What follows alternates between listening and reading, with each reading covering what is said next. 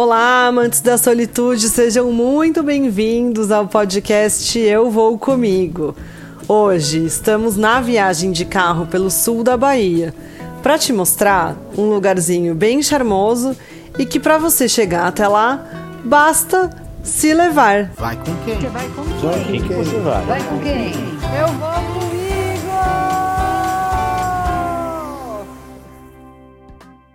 Depois da primeira volta por Caraíva, onde eu já dei uma olhadinha ali no que a cidade tinha para oferecer, eu fui em busca de tudo aquilo que as pessoas falam daquele lugar, porque ele virou um lugar bem badalado nos últimos anos.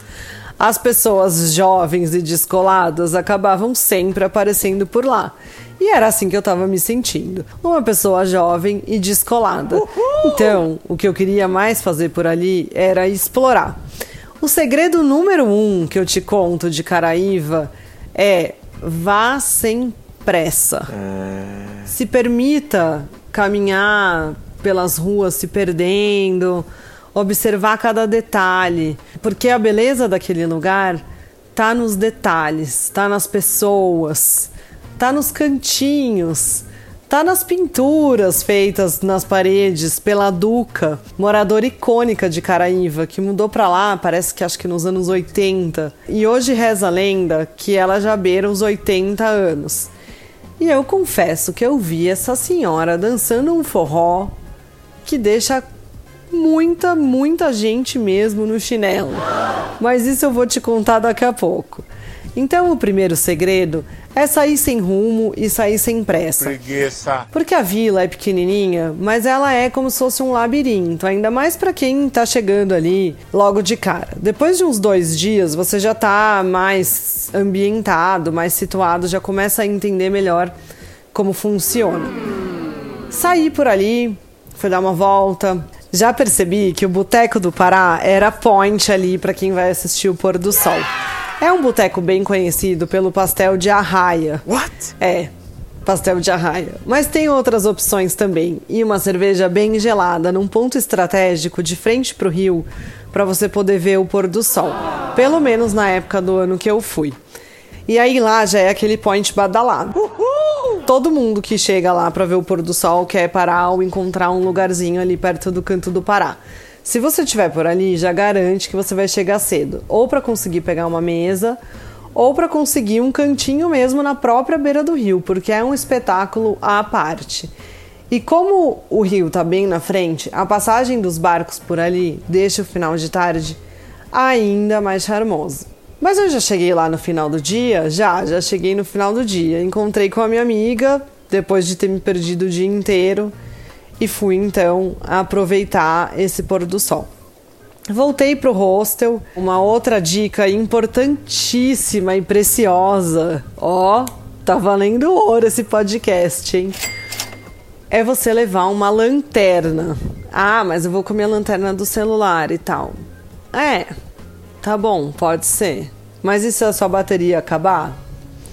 Você não vai conseguir andar direito por Caraíva durante a noite, porque as ruas lá não são iluminadas. E a gente tá falando de um lugar que tem areia até a canela quando você caminha. Oh, não. Então é importante você saber por onde você está andando. E são várias vielinhas pelas quais você vai passando. Você tem que inclusive perceber aonde que você vai virar, né, para não dar de cara na casa de alguém ali numa cerca ou num muro. E aí já tava com isso na cabeça, levei minha lanterninha, já voltei ali escurecendo pro hostel e o pessoal já tava animadaço. Por isso que eu amo ficar em hostel, é muito legal. A galera de lá do hostel já tinha juntado com uma outra galera que tinha conhecido num luau em Caraíva e daí um pessoal super gente boa de BH. Mochileiraço, raiz, a galera muito legal, daquelas que viaja com duas peças de roupa e violão e tira um som de qualquer batuque. Então já virou um luau ali regado há muito, para quem conhece Caraíva. Netuno, a bebida mais famosa daquele lugar. Eu não gostei. desculpa, galera, desculpa. Não, não tem muito a minha vibe, mas deixa bem maluco. Então, assim, a galera que vai para lá dá umas belas chapadas de Netuno e o custo-benefício acaba sendo muito bom. Porque a garrafa de Netuno tem um preço acessível, mas é uma coisa que você tem que experimentar quando você vai para lá, para ficar por dentro ali da tradição local de Caraíva. E aí foi, cai, caipirosca de biribiri, que eu nunca tinha experimentado, que uma querida lá do hostel tava fazendo. É uma delícia, azedinho, assim, ó, muito, muito gostosa. Uma fruta típica também lá da Bahia. Depois eu descobri que dá para fazer pimenta com biribiri. É uma coisa que você faz meio que tudo de biribiri. E tudo que eu experimentei até hoje ficou bem gostoso. E aí já foi aquele som e aquela balada e aquele esquenta e não sei o que lá. E aí vai para onde? Uhul! Pega duas dicas de lugares imperdíveis que você tem que conhecer em Caraíva durante a noite. Oh. A primeira dica é o Beco da Lua. O Beco da Lua é um lugarzinho bem gostosinho, bem na vibe de Caraíva charmoso, você pode ir de chinelo, você pode ir tranquilo. A galera lá é bem arrumada, assim, porque é um lugar meio da moda. Mas eu tava no meu rolê, chinelão, short, tranquila. E é uma entrada bem numa região bem conhecida ali de Caraíva, que é do lado da padaria e já é do lado do forró, que é o lugar número dois que você tem que conhecer na noite de Caraíva. E esse beco é uma entradinha, você sobe uns degraus, é de graça a entrada. E tem um showzinho sempre com alguém ali da região que toca, ou às vezes alguns artistas convidados. Tem muito artista conhecido que vai para Caraíva para fazer um rolê e acaba tocando por lá. E aí tem várias opções de comida e opções de bebida. Então, assim, a galera vai, pega alguma coisa para comer, para beber, fica ali curtindo um som, fazendo um esquenta, porque depois de lá todo mundo sai e vai pro forró. O forró do Pelé é bem ali do lado. E a dica é você comprar com antecedência, porque ele não acontece todos os dias. E quando ele acontece, ele é muito cobiçado. Então garante que você vai entrar porque vale super a pena. E a coisa que eu achei muito legal é que para quem é morador de Caraíva, que eles consideram a galera que está lá há três meses ou mais, eles fazem um preço diferenciado ou garantem que a pessoa vai entrar sem pagar nada. Oh. E aí então já fui com a galera do hostel pra lá e de lá a gente já foi pro forró. Não foi todo mundo que foi, porque o valor tava acho que uns 30, 40 reais e a galera não tava afim de pagar ou já tinha ido em outros dias e eu super fui para conhecer.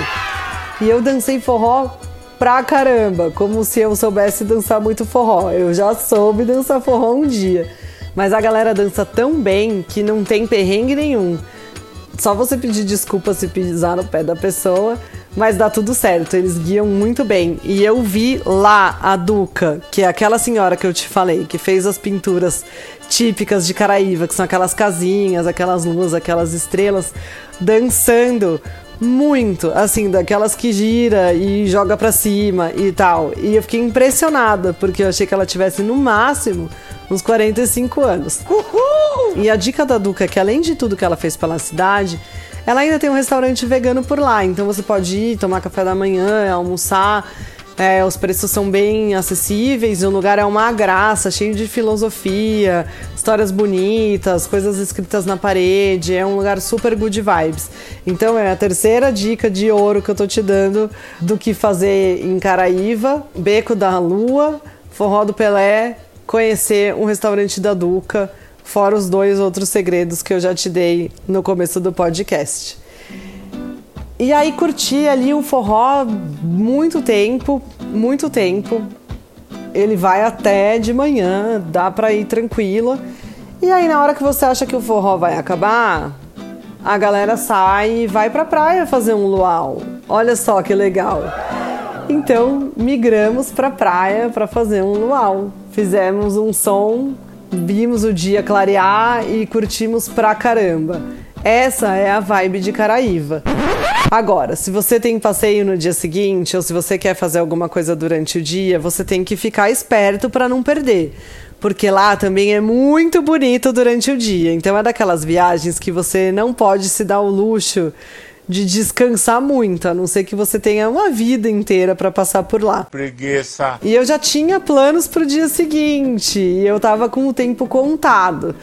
E o passeio que eu ia fazer tava ali entre os top 3 do que você tem que escolher para fazer ali em Caraíva. Então eu voei pro hostel para dar uma descansadinha ali depois de todo aquele agito para ver se eu ia conseguir acordar para fazer o que eu tinha planejado.